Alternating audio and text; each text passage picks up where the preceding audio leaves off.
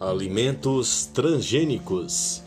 Riscos para a saúde. São vários e graves os riscos potenciais, tendo os cientistas apontado como os principais deles: aumento das alergias, aumento de resistência aos antibióticos, aumentos das substâncias tóxicas, maior quantidade de resíduos de agrotóxicos.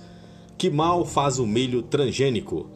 As toxinas e também elementos cancerígenos no milho transgênico. Provavelmente apresenta menor teor, porque as variedades geneticamente modificadas diminuem o efeito né, causados por insetos, cerca de 59,6%.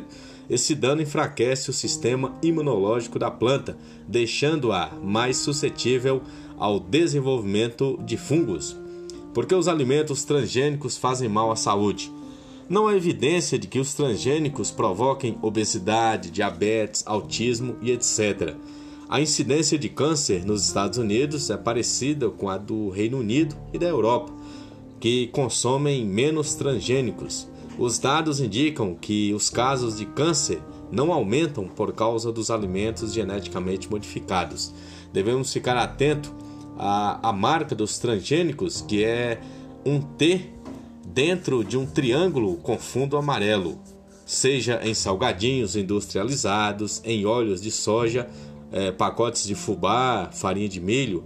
O símbolo indica que o alimento contém ingredientes transgênicos, ou seja, ou seja, geneticamente modificados.